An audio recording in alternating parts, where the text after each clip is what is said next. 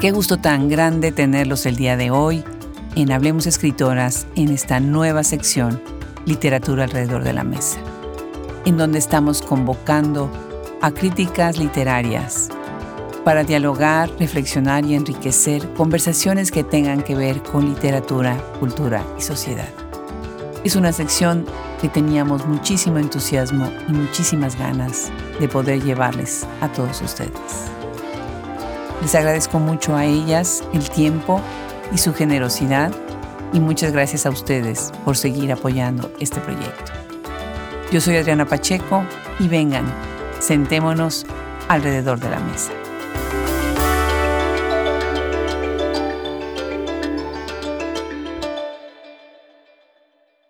Cuando entrevisté a la poeta e investigadora Marta Anadís, me preguntó que qué haría yo con la gran cantidad de información que estábamos poco a poco reuniendo en Hablemos Escritoras. La pregunta muy válida estaba ya desde hace mucho tiempo rondando en mi cabeza. Pues gracias a la generosidad de todos los que han llegado al podcast, nuestro registro de información, matriz, como le llamamos cariñosamente y que lleva de manera cuidadosa Brenda Ortiz, crece y crece. Pero tener toda esa información ahí guardada a veces requiere, se antoja, hacer una lectura más a profundidad, que vaya conectando y haciendo otras redes, otros contactos, que se convierta en un diálogo, en un diálogo alrededor de la mesa. Así que hoy tengo el gran gusto de presentarles nuestra sección trimestral Literatura alrededor de la mesa, LAM, como la estamos llamando. El nombre es una provocación que parte de la imagen de la mesa en donde las ideas se discuten, donde se sientan los que tienen la palabra y donde por mucho tiempo las mujeres fuimos excluidas para solamente servir esa mesa. Es también en donde otras se han reunido para cambiar el estado de las cosas, donde el conocimiento y la sabiduría se ha pasado de generación en generación, de madres a hijas, en donde las revolucionarias han sembrado y aplanado un camino donde hoy caminamos todas. Les estamos muy agradecidos hoy a las críticas que han aceptado integrarse a esta mesa para conversar con nosotros sobre crítica, literatura, cultura y sociedad. Con temas enormes como la literatura contemporánea, escribir desde la diáspora, descolonizar a través de la traducción, las miradas transnacionales a la poesía, cuento, microrelato como escrituras subversivas, literatura y enfermedad, el cuerpo social enfermo, escrituras contemporáneas del Cono Sur, de Europa, de la diáspora, diálogos literarios, el boom o no boom, literatura contemporánea por escritoras, representaciones contemporáneas de la violencia, migración y desplazamientos, escrituras del yo y la autoficción, maternidad, familia y relaciones afectivas, en fin, la lista es larguísima. Así que permítanme presentarles a las investigadoras que hoy recibimos, quienes se caracterizan por su lucidez, por su profesionalismo, preparación y por su valentía. Cada una de ellas provienen de un distinto país del mundo hispanohablante, continental, el Caribe, que han migrado a los Estados Unidos, como Laura Torres Rodríguez, y una de mis mentoras académicas, Gabriela Poli Dueñas. Soy Laura Juliana Torres Rodríguez, ese es mi nombre largo. Soy de Puerto Rico, crecí en el archipiélago y completé mi bachillerato en estudios hispánicos en la Universidad de Puerto Rico. Como muchos puertorriqueños, cursé estudios de doctorado en Estados Unidos en el 2023 cumplo 10 años en la ciudad de Nueva York, donde soy profesora de literatura y estudios latinoamericanos. Mis áreas de especialidad son la literatura mexicana, la teoría crítica, los estudios transpacíficos, el pensamiento colonial y fronterizo y las estéticas eh, feministas. Eh, la literatura para mí se vincula con los predicados de la pasión, con los afectos, los apetitos, los estados de estupor y con los padecimientos, me interesa la literatura que nos fuerza a elaborar formas de pensamiento comprometidas con estos embates. Además, la literatura me parece el vehículo mediante el cual se explora la formación de subjetividades y se debaten sus límites. Me llamo Gabriela Poli Dueñas, soy quiteña, Vivo en los Estados Unidos, donde vine a estudiar una maestría por un año y ya llevo 30. Eh, hice una maestría en ciencias políticas en la New School y luego un doctorado en literatura en NYU. Actualmente soy profesora en la Universidad de eh, Texas, en Austin. Eh, mis libros académicos tratan de la masculinidad en las novelas de caudillo publicadas a partir de los años 80 hasta principios de los 2000, acerca de la representación de la violencia y del narco en Medellín y en Culiacán, y el último libro fue sobre el trabajo de periodistas que cubren sufrimiento social en México, Colombia y Argentina. Me interesa ahora explorar en la literatura escrita por mujeres eh, los temas de trauma y creatividad. Imprescindible tener a las que piensan la literatura desde sus países de origen, como Mónica Velázquez Guzmán de Bolivia y Victoria Guerrero Peirano de Perú. Soy Mónica Velázquez Guzmán, nací en La Paz, Bolivia.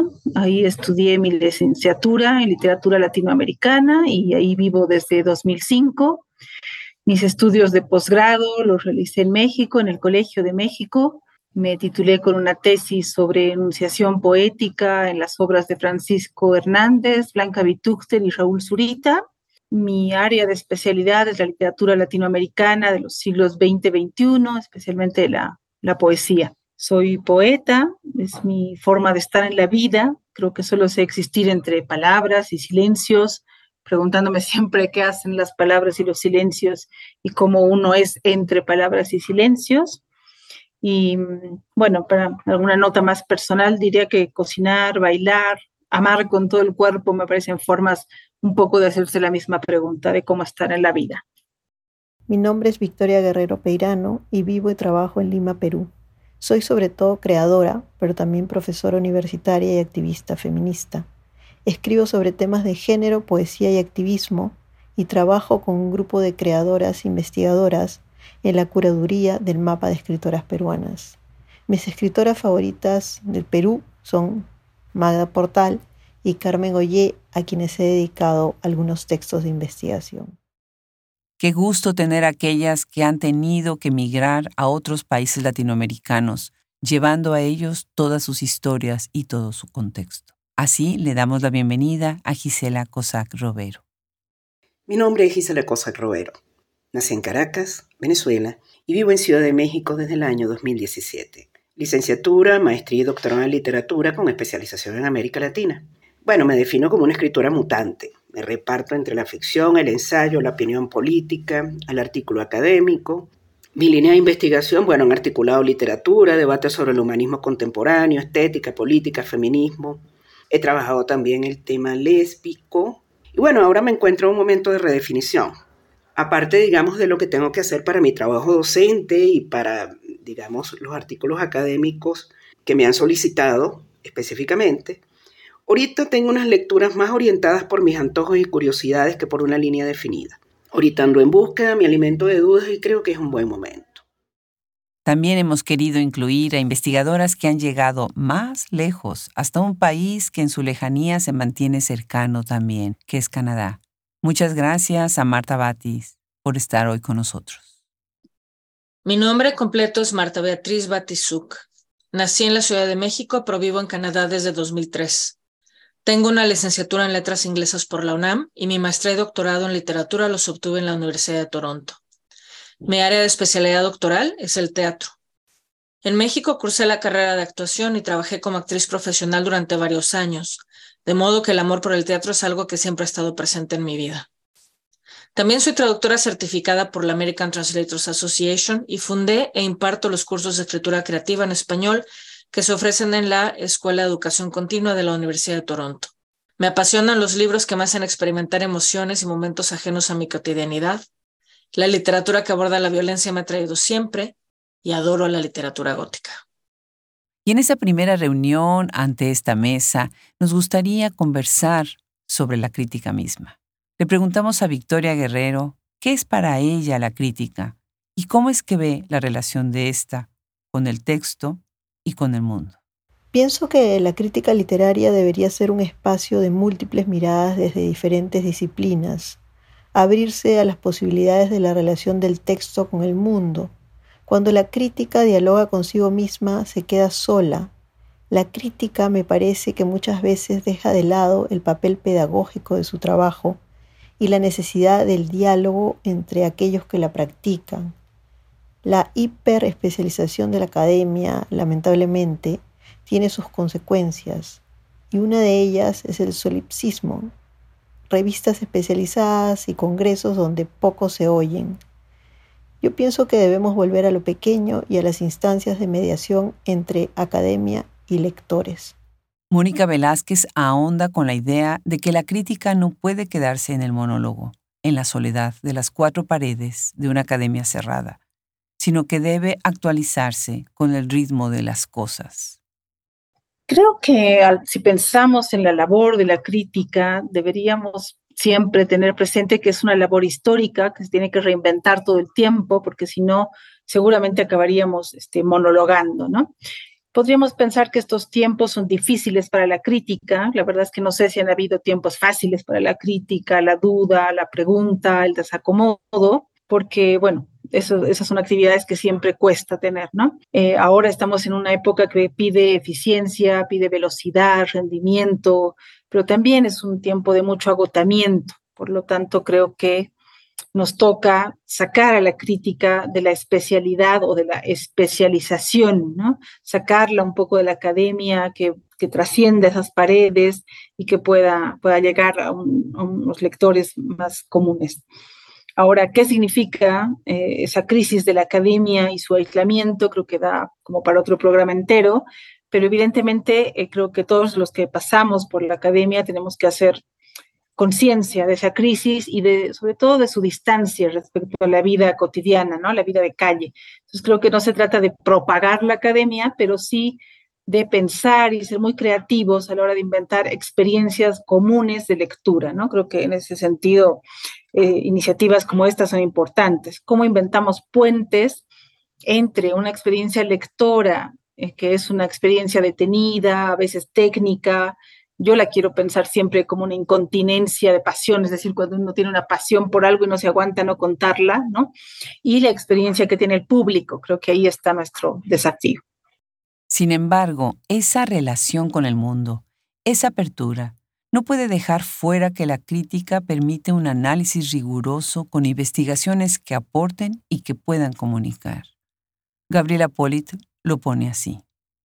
Creo que la tarea de la crítica literaria y de la crítica cultural tendrían que tener dos objetivos. El primero es fomentar, y estoy hablando como profesora, formar a estudiantes que dirijan sus investigaciones con la rigurosidad, que den legitimidad y validez al conocimiento que aportan. Mi tarea es formar a los estudiantes para que produzcan sólidos trabajos, manejando las herramientas de las ciencias sociales, de la filosofía, de la historia, que ayuden a interpretar mejor y de una manera más enriquecedora la producción cultural contemporánea, que es una manera muy importante de entender lo que pasa en nuestras sociedades. Y el segundo objetivo es entrenar a los estudiantes para que puedan comunicar sus ideas y su conocimiento también en ámbitos más amplios, no solamente en las revistas especializadas, sino que tengan las herramientas para escribir en registros encorsetados, como puede ser la academia, eh, menos especializados, que les permitan llegar a públicos diversos, audiencias más amplias, a gente más joven. Esto es fundamental, no perder el rigor en la investigación y al mismo tiempo tener un compromiso sólido en la necesidad de intervenir en las sociedades a las que pertenecemos. Creo que eso en, mi tarea como profesora, eso es lo que guía el trabajo que yo hago con mis estudiantes. ¿Y es en ese intervenir al que se refiere Gisela Cossack, que se da la manera de intervenir en forma de mapa, de herramienta que orienta y que polemiza. A mi juicio, la buena crítica literaria explora el mundo en los intersticios de la forma, mapea, orienta, polemiza. Claro, búscala en vez de la lengua en lugar de sus significados más explícitos. Bueno, creo que la enseñanza y estudio formal de la literatura es una disciplina en franco retroceso, un bello momento del siglo XX del que me alegra haber participado. Hubo gente genial en el interín. Pienso, por supuesto, en Walter, en, Walter Benjamin, eh, como puedo pensar en Julia Cristeva. Es decir, gente que estudió literatura, Svetan Todorov, por ejemplo, Beatriz Arlo, y que se dedicó, digamos, con mucha profundidad y éxito a tantos temas, pero siempre desde esa vocación estética y literaria. Pero entonces, ¿qué es o debe ser la crítica literaria hoy en un mundo en donde la academia y la formación formal en la literatura se ha cuestionado tanto? Marta Batis habla de la deuda de la academia y del momento por el que están pasando las humanidades. Vivimos un momento muy difícil en el cual las humanidades parecen haber perdido su valor. Los jóvenes se abocan al estudio de las ciencias porque ahí es donde hay futuros lucrativos, mientras que la literatura, la filosofía, etcétera, parecen ser más que nunca los caminos que conducen al hambre y la miseria. Esto es terrible porque se están formando profesionales que son incapaces de entender el mundo desde un punto de vista humanista, que saben cada vez menos de historia y que son incapaces de enunciar sus pensamientos de manera correcta e incluso en algunos casos de reflexionar con un mínimo de profundidad. La academia en ese sentido tiene una deuda enorme con la población en general, porque es desde ahí, en complicidad con entidades externas en posiciones de poder, que se ha gestado y apoyado un sistema de castas del aprendizaje y se les ha asignado a las humanidades la categoría más baja e indeseable por ser lo menos lucrativo. ¿Cómo vamos a formar críticos, ya no digamos literarios, sino de cualquier índole, si la gente no aprende a pensar, a cuestionarse, a razonar, porque resulta que eso no vende. Pero están también los contrastes de la academia en otros espacios, en otras latitudes, en donde se está dando y desde donde está trascendiendo. Laura Torres lo dice desde su lugar de enunciación. Desde mi lugar de enunciación, diría que históricamente la crítica literaria ha tenido en Latinoamérica una función distinta a la que ha tenido en Estados Unidos y por lo tanto la percepción de lo que es o debería ser está atravesada por esa diferencia. Y aquí generalizo burdamente, pero me parece que la crítica literaria en Latinoamérica tuvo o busca tener una función más pública, casi de educación estética de la ciudadanía, y en muchos casos representó otra forma de escribir la historia de la región. Pienso claramente en Ángel Rama y en su concepto de la ciudad letrada. En Estados Unidos, y aquí generalizo para hacer un punto, la crítica se caracteriza por una tendencia a la especialización, su influencia en la esfera pública es limitada y circula poco fuera de una comunidad de lectores y lectores especializadas. En Puerto Rico convergen estas formas divergentes de entender la cultura letrada. Como ha analizado Judith Sierra Rivera, ya en la década de los 50, figuras puertorriqueñas como Nilita Vientos Gastón y Margot Arce de Vázquez eh, denunciaban estas diferencias y concebían la crítica literaria como una forma de practicar la soberanía en la colonia, mientras que también, paradójicamente, mantenían vínculos con la Academia estadounidense. La crítica cultural que se hace en Estados Unidos está atravesada también por estas tensiones y por la circulación norte-sur de metodologías críticas, eh, agendas diaspóricas diversas y formas divergentes de entender eh, la factura política de la escritura. Sin embargo, creo que sí hay unos agotamientos generales que conciernen a ambos contextos y que tienen que ver con su condición estructural.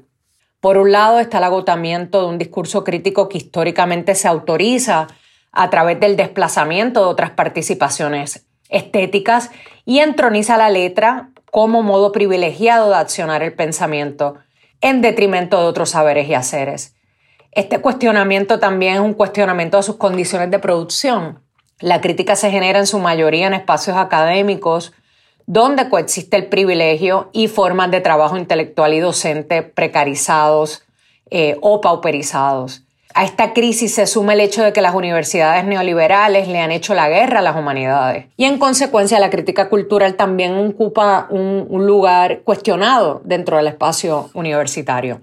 Sin embargo, no creo que debemos cederles o abandonar los espacios universitarios a los tecnócratas. Y últimamente estaba pensando mucho en esto, ¿no? En la relación entre nuestros cuerpos y las instituciones, cómo evitar que las instituciones se encarnen en nosotras que conviertan nuestra creatividad y energía en formas de subjetivización neoliberales y en cómo instituir de otra manera, cómo crear trincheras o refugios dentro del espacio universitario.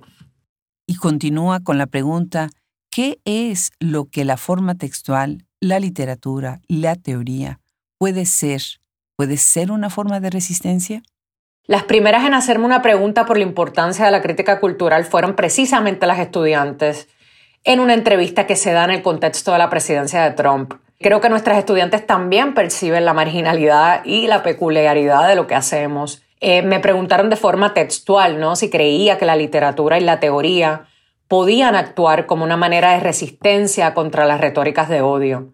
Sentían que el curso de Historia Cultural Latinoamericana les había dado herramientas, densidades, perspectivas para confrontar ese momento político. Eh, yo les dije que sí, que definitivamente creía que la crítica podía resistir las retóricas de odio, aunque la verdad es que pienso que la literatura y la crítica tienen un papel mucho más modesto o al menos más contingente e indeterminado. Tampoco la crítica y la literatura están exentas de las retóricas de odio y de los conformismos que les son cómplices, pero sí creo que permiten construir colectivos de lectura en torno a distintos textos o manifestaciones culturales y generar entrenamientos que en el mejor de los casos nos permitan discernir con cierto rigor eh, las estrategias estéticas y discursivas implícitas en diversas declaraciones culturales. Estos espacios pueden prepararnos mejor para responder a la manipulación discursiva y afectiva, eh, a las políticas del miedo y a la pobreza de imaginación implícita en los discursos de odio. Como dice la, investigadora puertorriqueña Carmen Vázquez Arce, es un tema político poder distinguir entre la tercera y la primera persona o conocer la diferencia entre una persona y un personaje. Creo que lo que vale la pena transmitir a otras generaciones es la forma en que la crítica introduce otras velocidades, eh, otros ritmos de recepción no es arbitrario que hablemos de lectura detenida, eh, desacelerada, atenta a la escucha.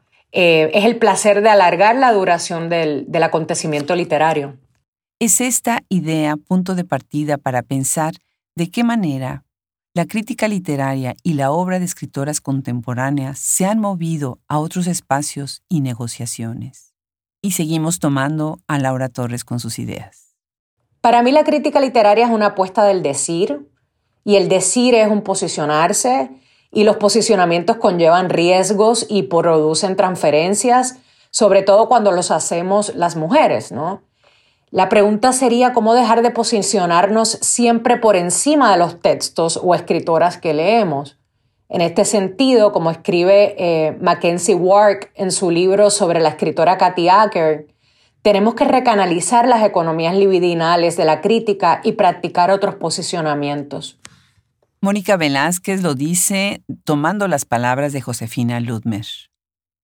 Creo que también vale la pena eh, repensar a qué nos referimos cuando hablamos de crítica literaria, ¿no? A la hora de pensar nuestros desafíos actuales frente a la obra literaria o a las escrituras no siempre literarias que tenemos ahora. Yo traería a colación el nombre de Josefina Ludmer, esta maravillosa lectora, crítica, docente argentina, ¿no? murió hace poquito, para recordar que siempre leemos desde algún sitio, ¿no? desde alguna historia, desde una cultura, desde un cuerpo, desde una agenda, desde una ideología, etc. Por tanto, creo que leer crítica implica, en primer término, desnaturalizar y hacer conscientes esos modos de leer, hacernos cargo de nuestros modos de leer y después desacomodar nuestras certezas, ¿no? Movernos lo más posible, atrevernos al desafío de la obra que tenemos enfrente, etc. Se me ocurre que un ejemplo claro para eso es mencionar la novela esta extensísima y maravillosa que acaba de sacar Mariana Enríquez, bueno, acaba hace unos años, Nuestra parte de noche. Uno puede leer esa novela y decir, bueno, digamos, un crítico literario ocioso podría decir, esta es una novela de terror, muy a lo Stephen King, y por lo tanto esa es su filiación y eso es lo que está haciendo, ¿no? Y poner esa etiqueta y quedarse tranquilo. Pero yo creo que más bien, si nos atrevemos a inquietarnos cada vez como críticos, deberíamos hacernos preguntas, ¿no? ¿Cómo se le ocurre a Mariana Enríquez hacer una novela de 300 mil páginas, ¿no? Una novela muy extensa en tiempos de velocidad y de Twitter. ¿Por qué usa el terror para hablar de una relación filial? ¿Por qué la contratapa dice que esta novela naturalmente debe migrar hacia una serie televisiva? Hacernos esas preguntas puede parecer un ejercicio banal, pero no lo es y es un desafío cuando uno es profesional, nos implica suspender o poner en suspenso nuestra sabiduría, digamos, nuestra, nuestras categorías, ¿no? Y atrevernos a recomenzar cada vez. Ese es un desafío permanente. Es muy relevante lo que dice Victoria Guerrero en cómo las escritoras han ayudado a ampliar el canon.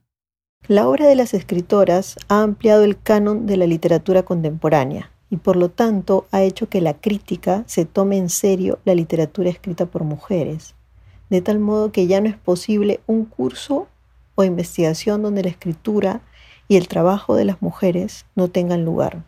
Por ejemplo, se ha subrayado la importancia de la obra de escritoras como Clarice Lispector de Brasil, Elena Garro y Amparo Dávila de México o Magda Portal de Perú en la literatura contemporánea, solo por nombrar algunas. Estas escritoras del siglo XX, que habían sido dejadas de lado por la crítica o fueron opacadas por el boom, pero hoy no se puede entender el trabajo de muchas escritoras latinoamericanas sin sus madres literarias. Teníamos muchos padres, también padrastros, pero ahora se reconoce a esas madres y a aquellas que las precedieron también. En el caso peruano siempre fue muy revelador que cuando se pensaba en escritoras del siglo XX, solo se hablara de la poeta Blanca Varela. Nadie más existía. Pero ahora hay trabajos de investigación que revelan la escritura de muchas otras poetas y narradoras anteriores o contemporáneas a Varela. Es interesante descubrir cómo esa memoria se quiso borrar, pero estaba latente, lista para la búsqueda. Por supuesto, eso también muestra las maneras en que el texto literario ha sido leído desde quienes dominaban la crítica literaria. La escritura de las mujeres se consideraba una literatura menor, porque hablaba de cuestiones domésticas y subjetivas, no era universal cocinar y cuidar, pero sí hablar de injusticia social, como si ambos no fueran parte de una misma situación de desigualdad. Y me llama mucho la atención lo que dice Laura Torres, tomando las palabras de Derrida, en donde está diciendo que lo descifrado se explica ya mejor a sí mismo. En la carta postal de Derrida hace una pregunta que me parece pertinente ¿Qué sucede en el desciframiento cuando lo descifrado se explica ya mejor a sí mismo? O en este caso, cómo hacer crítica que ilumine un texto cuya estructura ya contiene un discurso crítico potente. Me parece que hoy día muchas escritoras están proponiendo escrituras y estéticas que se sostienen en formas de investigación que normalmente asociamos con la crítica. Pienso, por supuesto, en escritoras como Cristina Rivera Garza, pero también en otras escritoras del podcast como Lina Meruane o Alia Trabuco Cerón, o en el caso de Puerto Rico, la escritora Marta Pontalcina, que construyen sus textos a partir de trabajos de archivo. Verónica Herber y Sara Uribe también mencionan en sus entrevistas estrategias críticas, tales las prácticas de reescritura que buscan traer al presente discursos del pasado para, y las cito a ellas, resituarlos, retrabajar sus toxicidades, actualizarlos. Lo que me parece esencial es que estas estrategias críticas buscan compartirse y colectivizarse, así que dejan de funcionar como estrategias de distinción y autorización. En este respecto, Francesca Denstedt y yo estamos escribiendo un ensayo a dos manos que reflexiona precisamente sobre las formas en que el activismo feminista actual reorienta la crítica, desestabiliza sus marcos de interpretación y plantea una reformulación material de todo el circuito literario. Es decir, para despatriarcalizar la literatura, tienen que ser transformados también sus modos de producción, distribución, edición, socialización y circulación. Eh, aquí los proyectos colectivos, como este espacio, son los que están redefiniendo valores estéticos y políticos, haciendo críticas desde el quehacer colectivo. Y tomando todas estas ideas, no podemos evitar pensar la radical influencia que el feminismo o los feminismos han tenido en toda esta manera de mover el canon, o de estipular que un canon no es precisamente la manera de hablar de literatura. Gisela Cossack lo pone desde esta manera. Bueno, el feminismo dejó clarísimo que el canon se conforma no solamente de áureos valores literarios, había otras consideraciones, ¿no? Eh, por supuesto, consideraciones geográficas, políticas, de áreas de influencia, de áreas lingüísticas. Eh, y, bueno, por supuesto, abrió el interés hacia la literatura escrita por las mujeres, a cómo éramos representadas en ella, etc. Y abrió la crítica al presente y abrió el espacio a otra comprensión del pasado. Y bueno, desde allí preparó el terreno para el interés editorial, académico y de público que hoy constatamos en escritoras como Karina Sainz Borgo, Gabriela Wiener, Mariana Enríquez, Cristina Rivera y Garza o Rita Indiana. Incluso eh, me atrevo a decir que las mujeres tienen mucho que ver con el interés renovado en el ámbito hispanoamericano en el género cuento. Pienso en María Fernanda Ampuero y Liliana Colanzi. Otro gran tema, desafortunadamente, que ha motivado y ha movido tanto a la literatura de escritoras y de escritores es el impacto de la violencia y del peligro que viven continuamente. Tomamos las palabras de Gabriela Polit, quien desde hace tanto tiempo ha revisado estos temas en la literatura. Como sabemos, América Latina es una de las regiones más peligrosas para las mujeres. Desde México hasta Argentina, los índices de feminicidios son altísimos.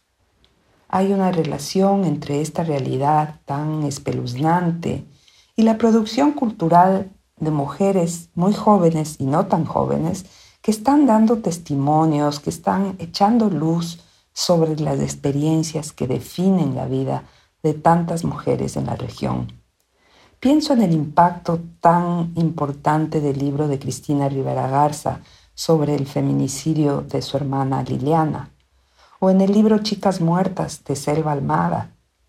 Pero pienso también en historias que no tienen que ver solamente con el feminicidio, sino con la dificultad y la criminalización de abortos, buscados y no buscados.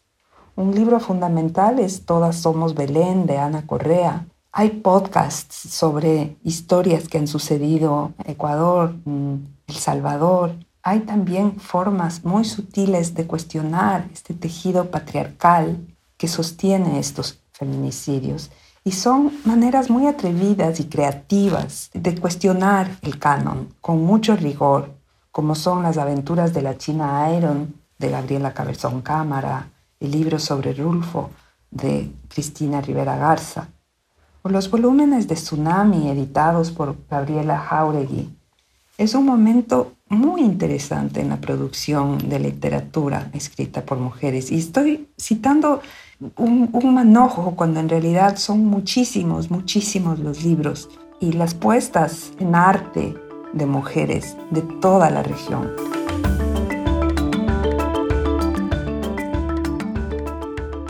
Y es así como la escritura ha encontrado sus lugares de enunciación, sus léxicos, sus formas, sus propias y únicas narrativas, sus yos, sus nosotros, sus ustedes.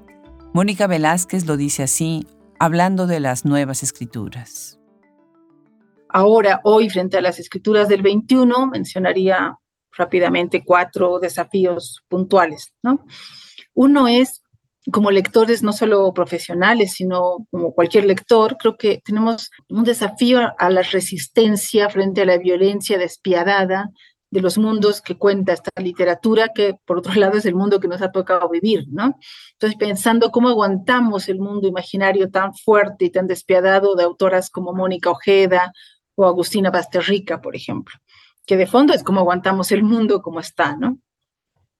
Para la crítica periodística, literaria, creo que hay unos desafíos muy particulares, ¿no? Uno es qué hacer con la enorme cantidad de producción, como como escarmenar ahí lo que creemos que puede ser valioso de compartir o no, eh, cómo lidiar con el hambre de novedad, del estar al día, de la tendencia, que a veces nos hace comentar siempre lo mismo, ¿no? Y no salir de un lugar, cómo difundir sin vender, sin traicionar de alguna manera la pluralidad que uno espera de un crítico, ¿no?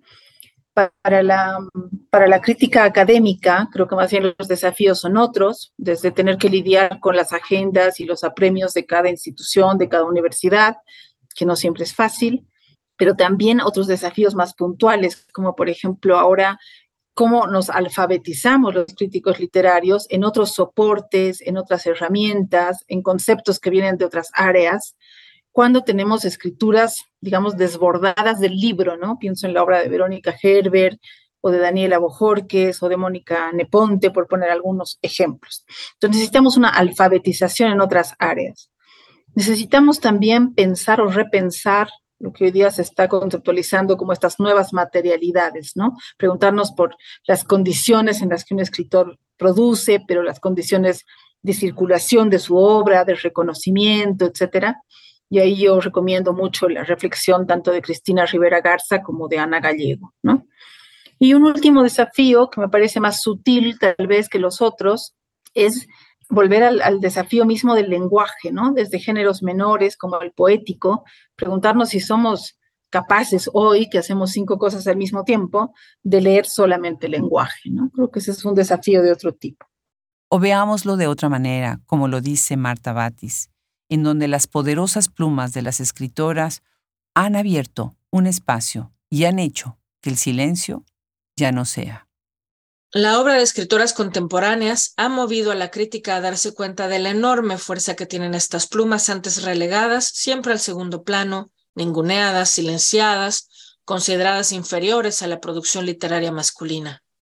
De pronto se han abierto las puertas para hablar de lo que significa ser mujer en este momento. Por ejemplo, María Fernanda Ampuero, a quien tanto admiro, lo hace de manera magistral en sus cuentos o se han abierto las puertas para hablar de las realidades de la maternidad más allá del estereotipo de felicidad y abnegación que siempre nos vendieron, como en el caso de Isabel Zapata con sus libros y su taller Pequeñas Labores, que es punta de lanza en esta área. Pero hay tantos títulos y autoras que se han atrevido a mostrar esa otra realidad de forma descarnada también, como lo hace en Casas Vacías Brenda Navarro. Estamos tocando y enunciando tantas cosas que nadie se atrevía ni siquiera a pronunciar. Y viendo todo esto así, en la reflexión sobre el estado de las cosas, lo que sucede, lo que deseamos que suceda, debe estar incluida también la crítica hacia adentro. Encontrar qué es lo que sigue faltando, los silencios que siguen estando presentes. Gisela Cossack, con su ojo crítico, lo dice de una manera transparente y honesta.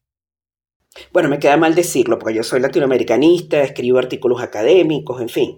Pero bueno, la crítica literaria, la, universitaria, pues la de las escuelas y posgrados de literatura, dejó atrás hace décadas, eso no es de ahora, la estética. Vista como manifestación singular de la cultura y de la política, se ha interesado más en la defensa de sectores tradicionalmente excluidos y su abordaje teórico de los textos se orienta en esta dirección. La crítica se ha alejado de lo que convencionalmente conocemos como literatura. Se trata más bien de una crítica del lenguaje como instrumento de hegemonía y por ende está poco interesada en la literatura como arte verbal. Hay en cambio una crítica no académica, revistas, periódicos, blogs, booktubers, videoensayistas, podcasts, en fin. Con mayor o menor acierto, depende, digamos, de, de, quién lo hace, ¿no? Pero eh, ahí se sigue cultivando el puro gusto por la lectura. Ese gusto es y ha sido siempre y será el último bastión de la literatura tal como la conocemos actualmente. Ahora, respecto a proyectos de largo aliento, mira, la española Mercedes Momani eh, hace un tipo de crítica literaria, política e histórica con una mirada estética maravillosa. Por ejemplo, su libro Sin tiempo para el adiós, texto increíble sobre la literatura europea del siglo XX. A la luz del exilio, ¿no? De los autores de antegobiernos fascistas y comunistas, yo me siento absolutamente reflejada en ese libro con lo que nos ha pasado a los venezolanos. También la crítica venezolana, Polet Silva Borgard, escribió varios libros importantísimos sobre la literatura venezolana del siglo XIX. Y bueno, ella tiene un enfoque académico fuera de serie y además escribe muy bien y hace énfasis en el tema de las mujeres. Y recomiendo las tramas de los lectores, estrategias de la modernización cultural en Venezuela, siglo XIX. O como lo dice, llena de nostalgia, Mónica Velázquez, al hablar de los grandes vacíos y nuestras propias deudas. ¿Qué extraño o qué echo de menos en los estudios sobre poesía, que es mi área? Pues a veces paradójicamente extraño los estudios de poesía. Quiero decir, eh, que no se lea el poema como un pretexto para hablar de cualquier cosa y se lo olvide, pero tampoco una crítica que se engolosine en el detalle y se vuelva casi incomunicable para el, resto de los lectores, ¿no? No sé, siempre me ha inquietado mucho saber por qué la crítica de poesía frecuentemente la hacemos poetas. No sé si es un asunto de endogamia, de hermetismo, de que es un género muy difícil o de que escribimos poetas para poetas, ¿no? Eso es algo para reflexionar. En ese sentido, extraño un trabajo a veces más complejo, menos descriptivo, que se atreva a lidiar con los desafíos del lenguaje que el poema propone, de alguna manera una lectura menos extractivista, digamos, de la obra literaria y más leal con el lenguaje, que siempre es un problema. Gabriela Polit lo pone desde otro lado, desde la necesidad de contextualizar cada texto, entender a las autoras en sus campos locales y globales de producción. Eh, pienso que en estos momentos en, en, los que la agenda política está tan fijada en, la, en políticas identitarias y esto está generando una coartada a la curiosidad y a la necesidad de explorar realidades de otros y de otras. La crítica no puede dejar de lado la necesidad de contextualizar cada texto, de entender a las autoras y los autores en sus campos locales de producción y los alcances globales de su producción. Estudios críticos que incluyan estas visiones nos darán un acercamiento más riguroso y no nos hará entender todo el fenómeno de la representación de lo que están eh, viviendo las mujeres en, en la región y las diversas formas en las que opera el patriarcado. Estas formas y estos estudios son fundamentales para cuestionar las simientes del patriarcado. Me parece que el peligro de la crítica es matar la curiosidad, sumarnos a la cultura de la cancelación, hacerle un quite al rigor en aras de reclamar excelencia a ciertas producciones simplemente porque está hecha por personas iguales a nosotros, a nosotras. Y creo que esa es la tarea de los críticos, combatir esto. Tenemos otras deudas desde la crítica literaria. Como Marta Batis nos recuerda, lo que nos falta hacer para difundir el trabajo de dramaturgas. Creo que en general falta reconocer y difundir más el trabajo de las dramaturgas. Las cuentistas, novelistas y ensayistas son quienes llevan la batuta por ahora y al fondo, muy atrás, llevan a cabo su labor las dramaturgas siempre con menos foros, menos apoyos y mucha menos atención, a menos que tengan la fortuna o los medios de llevar sus textos a escena. Pero el teatro también se puede leer, en voz alta, como teatro en atril, y en voz baja en la intimidad de nuestra casa, y eso se hace muy poco. Yo quisiera que nuestras dramaturgas tuvieran más presencia. Hay grandes talentos, como por ejemplo Carmina Narro, que siguen en los márgenes sin merecerlo. Kirsten Nigro, desde la Universidad de Texas en El Paso, hizo una gran labor para difundir el trabajo de las dramaturgas como Narro y otras, pero ya se jubiló. Y aunque hay universidades y espacios donde se le da prioridad al teatro, siguen siendo muy pocos, poquísimos, a comparación de lo que existe para apoyar y estudiar otros géneros. Esta es una desigualdad contra la cual me parece importante luchar.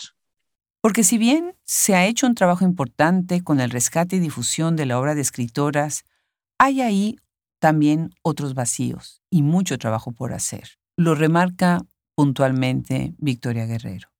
Ahora hay muchos trabajos que abordan la escritura de las mujeres y eso está muy bien.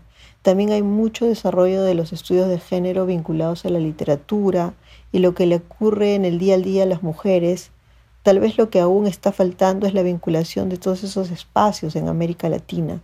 Por ejemplo, me interesaría a mí particularmente saber cuál fue el impacto de la obra de una autora y política como Magda Portal en otros países si hay un reconocimiento de ella. Creo que no basta con las vinculaciones de las o los escritores con sus propios círculos, sino conocer sus redes de circulación. Laura Torres lo que hace es invitarnos a repensar quiénes están ahí y quiénes no están. Bueno, aquí creo que la pregunta sería qué literaturas y qué escritoras reciben más atención y por qué, cuáles son los libros que viajan y cuáles sus sellos editoriales, Pienso, por ejemplo, en la falta de atención a la literatura puertorriqueña dominicana, con excepción de algunas escritoras en Latinoamérica, y cómo tiene que ver precisamente con su falta de circulación. El proyecto de la literatura puertorriqueña, ¿no? de Puerto Rican Literature Project, todavía en construcción eh, y dirigido por el poeta e investigador Roque Salas Rivera, Busca traducir al inglés, pero también promover el estudio de la literatura puertorriqueña en el continente. Creo que hace falta proponer una crítica que se comprometa con la descentralización de los circuitos literarios, lo que ya es de por sí materialmente difícil, pero sin reproducir lógicas de expansión extractivista. O no nada más las escritoras, sino las experiencias que faltan por ser representadas, como apunta Marta Batis. Se han abierto espacios también para escribir sobre otras experiencias, como la diversidad sexual y de género, que también solían ser tabús. Estoy pensando en autoras de la talla de Camila Sosa Villada, que ha vuelto nuestra mirada hacia un mundo que nos enriquece. Estas escritoras además han rescatado la obra de otras mujeres cuyas circunstancias no les permitieron recibir el reconocimiento que merecían y nos han regalado un riquísimo catálogo para explorar. Lo que ha hecho Socorro Venegas con la colección Invictas es un ejemplo clave de ello.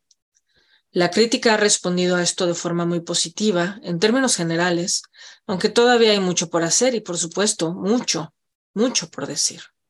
Pero la modernidad ha llegado con tantas herramientas que nos facilitan la conversación, abrir puertas, derribar fronteras, derribar muros. Laura Torres ve de qué manera las nuevas herramientas y tecnologías están abriendo caminos para la autocrítica y la reflexión, para regresar la mirada a las oportunidades. Ha sido interesante leer eh, las impresiones y los posicionamientos de las escritoras en este podcast en torno al impacto de las redes sociales en la literatura contemporánea o en las formas de hacer crítica.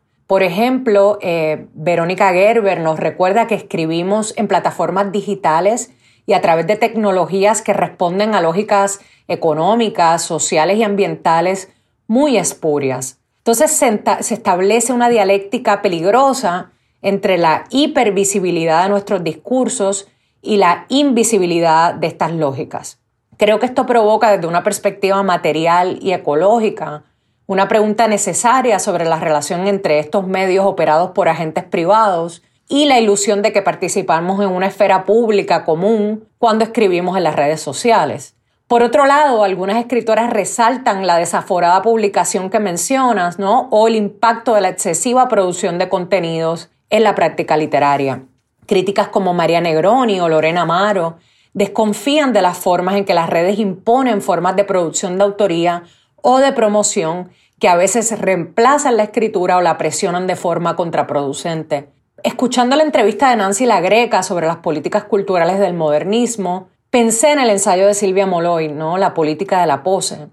Y pienso que en Silvia, ya a finales de los 90, estaba teorizando eh, a través de sus lecturas del modernismo finisecular sobre nuestra era del selfie y, de y la curaduría del perfil. Moloy nos invita a tomarnos en serio la fuerza desestabilizadora de la pose del escritor, la forma en que produce subjetividades y por lo tanto nuevos actores políticos.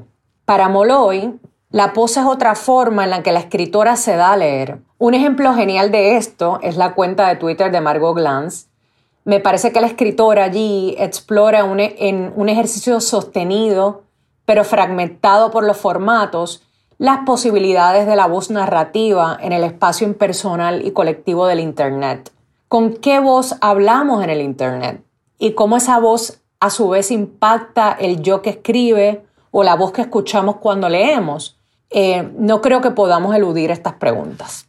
Porque lo que nos interesa es qué queremos encontrar en ese universo de social media, del Google, de toda la tecnología ¿Y qué es lo que en realidad todas estas herramientas nunca nos podrán ofrecer? Como lo dice Gisela Cossack. Si se sigue leyendo literatura como una manifestación importante de la cultura, siempre habrá críticos y críticas literarias que sabrán hacer uso de las opciones abiertas por la inteligencia artificial, que significa una capacidad mayor de investigación y conexión. Se supone que ahora escribir se ha hecho mucho más fácil y accesible, pero habrá que evaluar qué nos interesa encontrar en esas plataformas y qué pasará con el oficio mismo de escritor, de escritora. Todavía ChatGPT no cuenta con los códigos que le permitan emular a Clarice Lispector o Elena Garro. Todavía.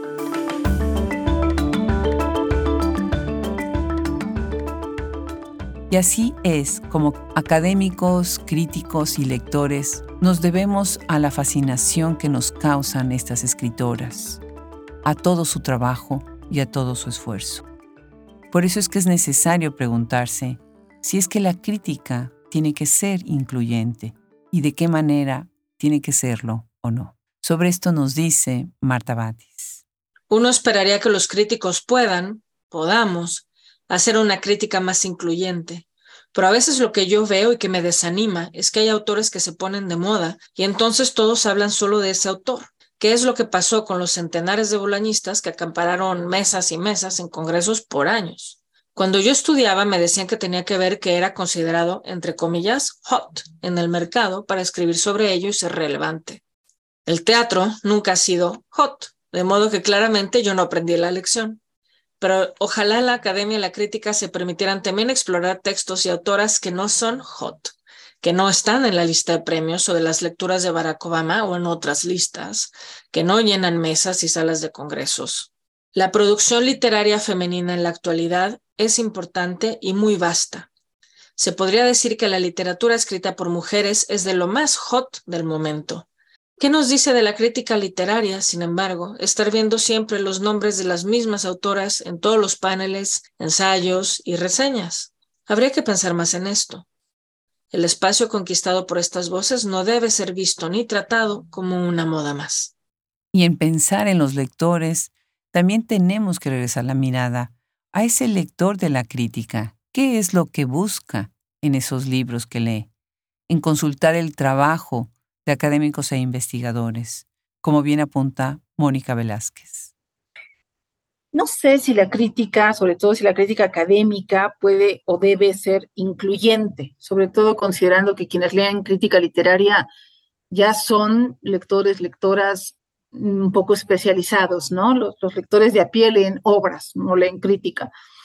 Eh, entonces, no sé cuán inclusiva puede ser la crítica. Me gustaría que reflexionáramos sobre eso.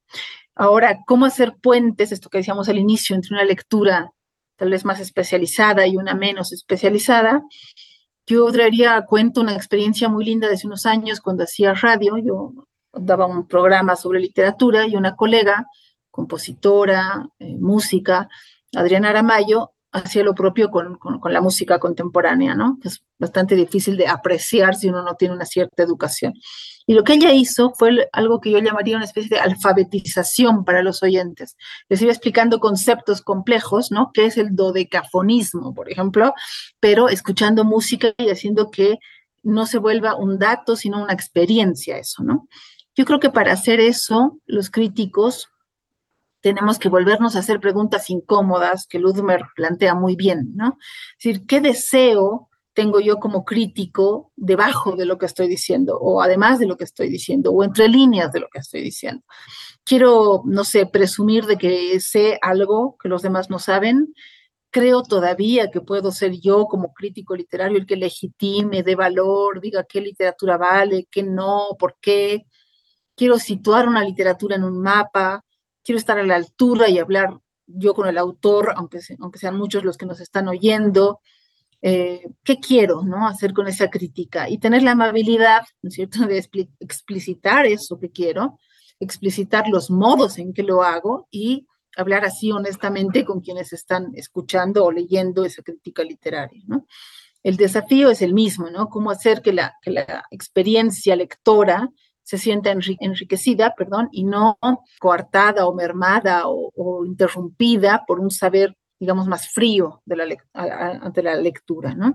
A veces mis alumnos se quejan y dicen, ah, pero tanto análisis, estamos haciendo autopsia literaria, ¿no? En vez de degustar de un poema. Bueno, la crítica está en medio, ¿no? No es el puro gusto de rendirse a la seducción de la obra, pero tampoco debería ser, no sé, el bisturí, ¿no? Creo que ese es un, un desafío y creo que podríamos continuar, creo vamos a continuar largamente este diálogo sobre crítica, entendiéndola como una lectura, como una escritura, como una experiencia amorosa, mucho más que como un ejercicio de poder, que además ha perdido ya su hegemonía ante las redes sociales ahora, y más bien yo rescataría, junto con las palabras de Maricruz Castro Rical, de una colega y amiga, que propone más bien hacerse preguntas frente a un texto literario, ¿no? ¿Qué está haciendo este texto literario? ¿Qué teoriza esta escritura? ¿Qué me da para pensar? ¿De dónde me mueve? ¿no? Es decir, arriesgarse, ponerse, no se lo diría, atreverse a temblar todavía como críticos literarios frente a lo que tenemos como obra. O pensar de qué otras maneras la crítica contribuye como lo dice Victoria Guerrero. No creo que la crítica deforme la escritura literaria. Siempre hay excesos, tanto para los formalistas como aquellos que hacen crítica a partir de los estudios culturales. Muchas veces unos abandonan el tópico para hablar solo de la forma o viceversa, y el texto puede parecer un mero recurso para probar teorías. Sin embargo, la mayor parte de investigadores e investigadoras serias y serios le da otros sentidos al texto literario, amplía su lectura y visión. A lo largo del tiempo, la crítica sigue desarrollando reflexiones y herramientas para abordar la creación, y quizá lo más interesante que ha ocurrido en los últimos tiempos sea la escritura de las mujeres y disidencias en América Latina, le ha dado frescura a lo que se producía y de esta manera también disputa su lugar dentro de la tradición. Y ya acercándonos al final de esta conversación, Marta Batis reflexiona sobre por qué estar ahí en la literatura. La literatura solo está viva si alguien la lee. Si no educamos y creamos lectores, nuestras disciplinas están condenadas a la extinción, como ya está sucediendo, por desgracia, en programas educativos de nivel medio y superior e incluso en varias universidades. Estar alfabetizado no significa saber leer. Y quien no sabe leer está condenado a la pobreza mental, que es la única que no alivia el dinero. Eso da pie a la difusión de información errónea, teorías de conspiración y creencias que van desde lo absurdo hasta lo peligroso. Las consecuencias de la normalización y la sistematización de la ignorancia se han acentuado a raíz de la pandemia y las vivimos día a día. Es gravísimo, pero mientras no reconectemos con el humanismo y le demos la importancia que tiene, no le veo solución al problema. Sabemos que la crítica literaria está en deuda con muchos más, como por ejemplo las escritoras y los escritores de los pueblos y las lenguas originarias aquellos que escriben literatura juvenil y para niños, aquella obra que está más allá del texto escrito y que entra también en lo visual y lo auditivo. Hay muchas cosas más que podremos platicar alrededor de esta mesa, pero hoy ha sido un excelente banquete. Muchísimas gracias a todas las críticas que se han sumado a esta nueva aventura. Yo soy Adriana Pacheco y como siempre nos escuchamos en el próximo episodio. Hasta la próxima.